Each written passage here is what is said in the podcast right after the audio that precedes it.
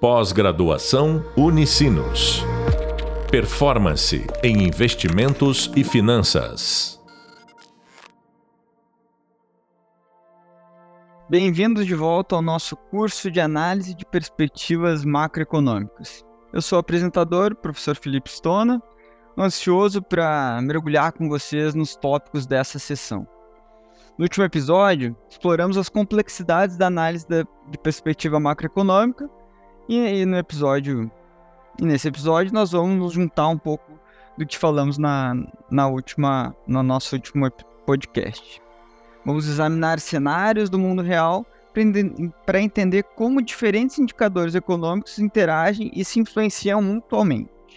Para isso, nós vamos falar de dois eventos importantes do início do século XXI: a crise do subprime em 2008 e a crise das empresas de internet, também conhecida como a bolha das dot-com. Usaremos esses dois eventos para nos ajudar a entender como o cenário econômico pode mudar, tanto de uma forma cíclica quanto de uma forma estrutural. Então vamos começar com um, um, cenário clássico, uma recessão econômica.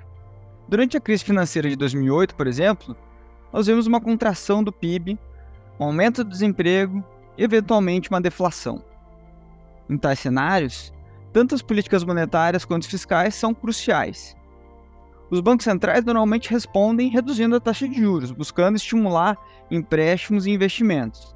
No entanto, quando as taxas já estão baixas, ou até mesmo no zero, como foi no caso de 2008, os bancos centrais podem recorrer a medidas não convencionais, como o chamado quantitative easing, Aqui a gente tem um exemplo, uma questão bem diferente do caso brasileiro. Normalmente é, a taxa de juros só chega a zero em países desenvolvidos. No Brasil, por exemplo, a gente vai ver mais para frente que isso é, é, nunca aconteceu e provavelmente nunca vai acontecer, ou pelo menos não é um cenário muito provável.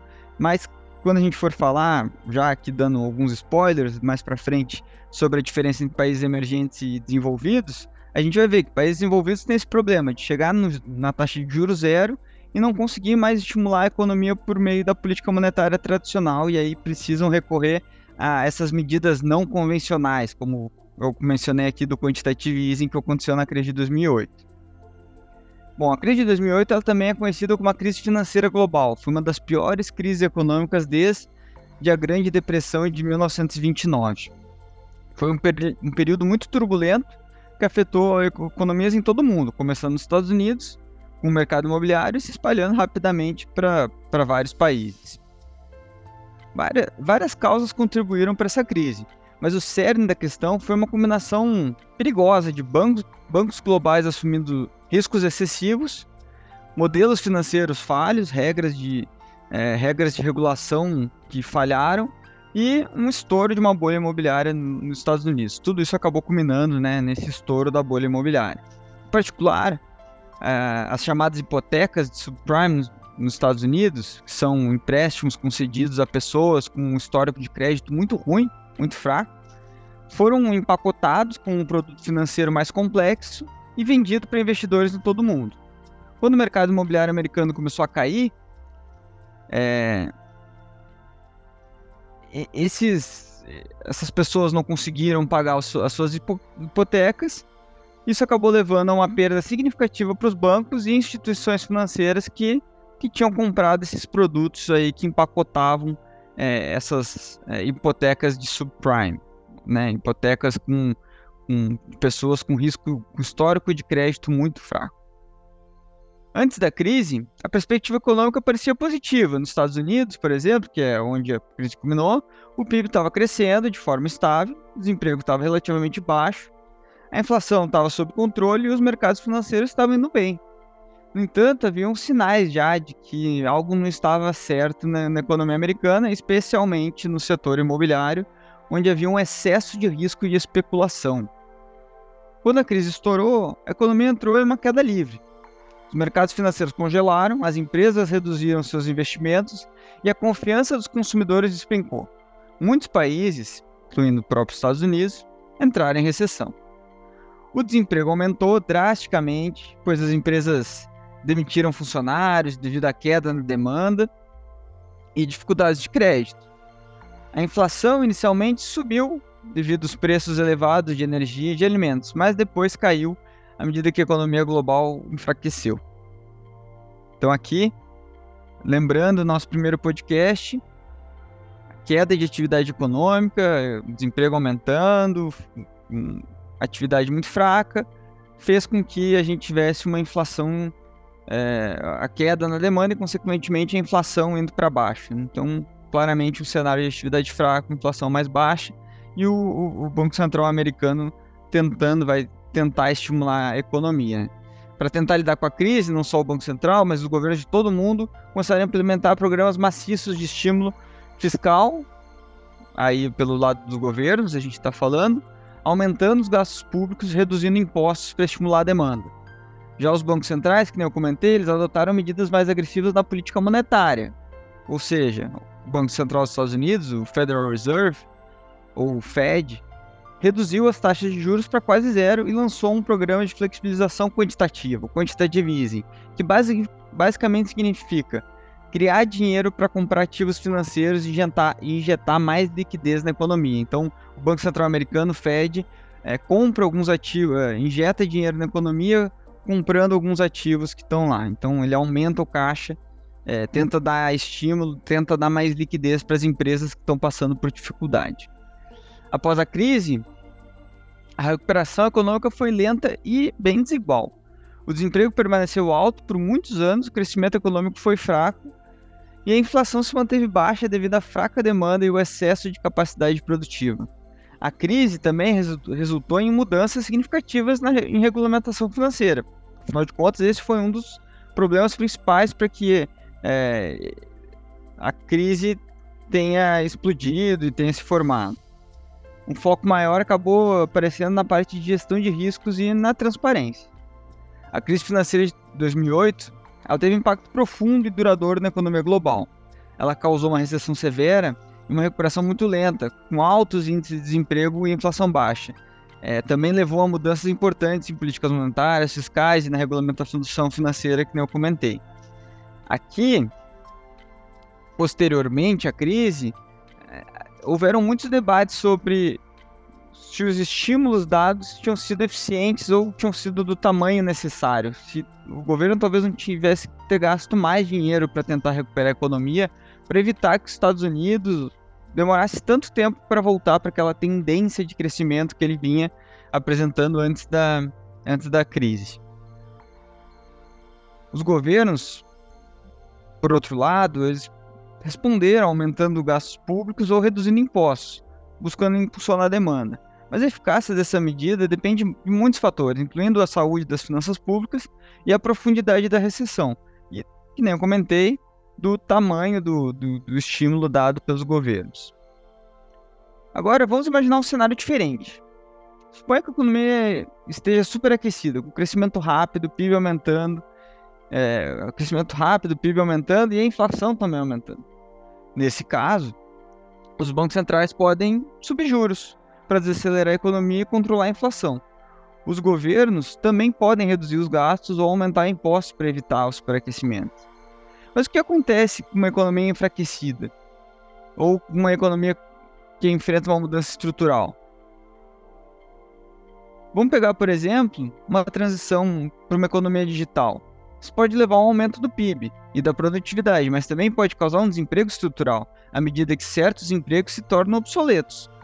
Isso aconteceu já em vários momentos do, da nossa história. Isso aconteceu na Revolução Industrial, por exemplo.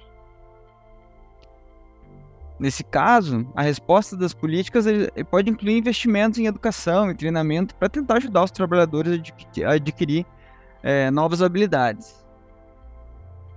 Então, como analista, o seu papel é entender essas dinâmicas e antecipar possíveis respostas de política. Isso vai requerer um profundo entendimento da economia, sim, mas também vai uma consciência do contexto mais amplo que a gente está envolvido. Por fim, é, eu acho que aqui cabe também comentar um pouco de algumas armadilhas que são muito comuns na, na análise econômica. Um erro comum é, é depender demais, de, de modelos ou de previsões. É, em geral, quando a gente está passando por um momento de crise, que nem foi a crise de 2008, os modelos têm uma certa dificuldade no início de identificar o que está acontecendo. Muitas vezes são choques, é, são coisas que estão acontecendo que não, não acontecem com muita frequência. E os modelos, em geral, levam como, é, como base o histórico. Então, na crise de 2008, muitos modelos tiveram dificuldade de entender a profundidade da crise e qual era a necessidade de estímulo. Então, sempre que a gente passa por um momento mais drástico, que nem esse, é importante é, levar em conta que os modelos vão ter dificuldade, vão ter um tempo de adaptação, e aí sim, sempre tomar com certo, uma certa cautela o que a gente está vendo ali. Mas claro, modelos econômicos são o único, são o principal instrumento que a gente tem para tentar ter um, alguma ideia do que pode acontecer para frente. Sempre com um, um certo cuidado. Bom, agora a gente vai para um outro momento importante da história, da nossa história econômica global. A gente vai discutir um pouco a bolha das empresas é, .com, né, a .com bubble, no início dos anos 2000, um episódio conhecido é, mundial, mundialmente é, pela crise que gerou do, nos anos 2000. Esse foi um período de especulação excessiva em empresas relacionadas à internet, muitas das quais viram seus preços de ações dispararem, mesmo sem terem lucros. Quando a bolha estourou, isso levou a uma recessão, um outro período de recessão nos Estados Unidos. A, a bolha das dot-com, é, também conhecida como bolha da internet, ela foi uma bolha econômica que ocorreu entre 1995 e 2001. Durante esse período, houve um crescimento extremo no uso e, e adaptação da internet, e um rápido aumento na, na, na valorização das ações no mercado de empresas de tecnologia baseadas na internet.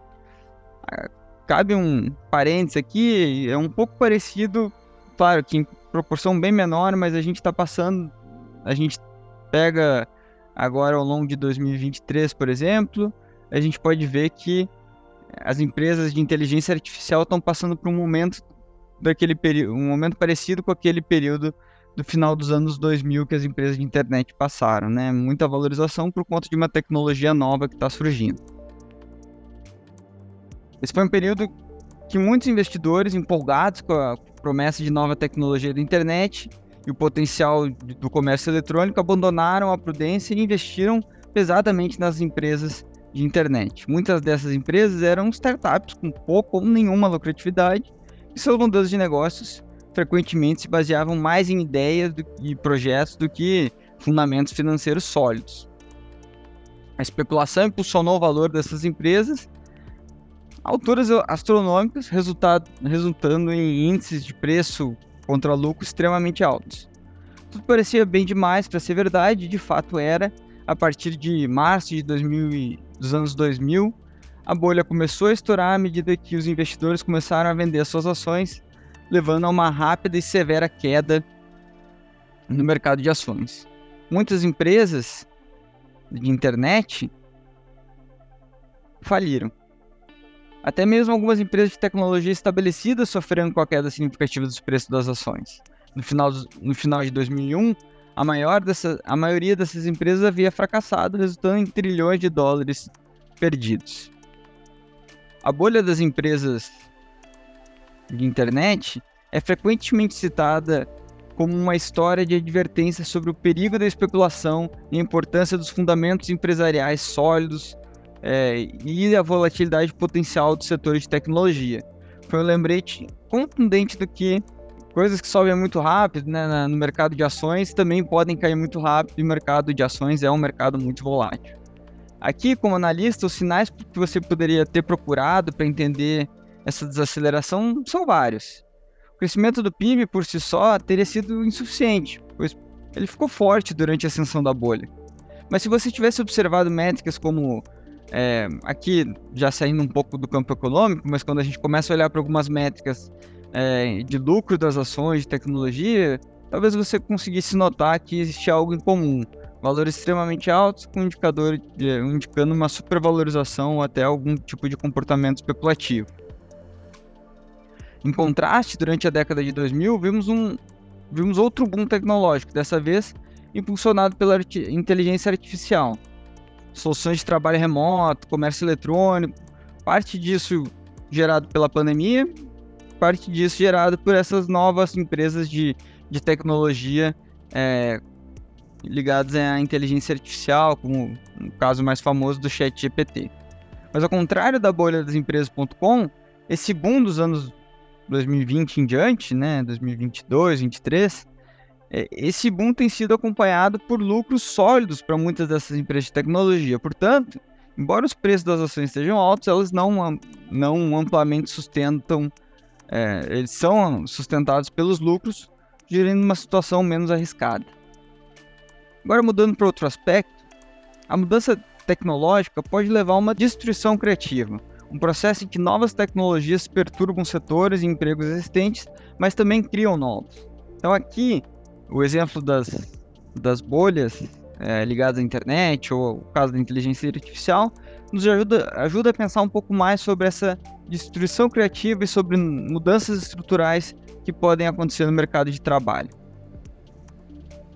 Também é importante considerar as respostas políticas do governo com esforço para requalificar os trabalhadores quando a gente passa por um processo desses, né? Não necessariamente os governos, mas é natural que a gente tenha um, um processo de transição que muitas vezes essas principais variáveis que a gente está olhando, como PIB, inflação, vão sofrer o, o, efeito colateral dessa mudança. Então, ao longo do processo de readaptação, a gente pode passar por algumas mudanças importantes e a gente pode observar esses dados principais sofrerem algum impacto disso. Ao analisar o impacto de mudança tecnológica na inflação, por exemplo, lembre-se que ela pode ter efeitos duplos. Por exemplo, por um lado, o aumento da produtividade pode reduzir o custo de produção, custo de pode reduzir os custos e consequentemente os preços de muitos produtos ou serviços. Por outro lado, novas tecnologias podem levar preços mais altos para produtos inovadores, é, contribuindo para uma inflação desses produtos. Por fim, as mudanças tecnológicas podem ter impactos profundos nas políticas fiscais e monetárias. Elas podem, elas podem alterar o produto potencial da economia, ou seja, é, a taxa média, a taxa potencial que uma economia pode crescer. Porque se a gente tem um choque tecnológico que torna uma economia mais produtiva, ela pode também começar a crescer mais do que ela vinha crescendo anteriormente. Isso vai ter que, isso vai ter que entrar no processo de decisão dos bancos centrais, quando forem definir a taxa de juros. Elas também podem afetar a receita fiscal ou os gastos do governo, e aí isso vai ter um impacto na política fiscal. Mas como o analista deve navegar nesse cenário complexo? Primeiro, sempre aprendendo e se mantendo atualizado com os avanços tecnológicos. Segundo, aproveitando uma variedade de fontes de dados, desde estatísticas econômicas tradicionais até dados inovadores como tráfego de web, tráfego de páginas de internet, pedidos de patentes, é, tráfego, tráfego de, de mercadorias.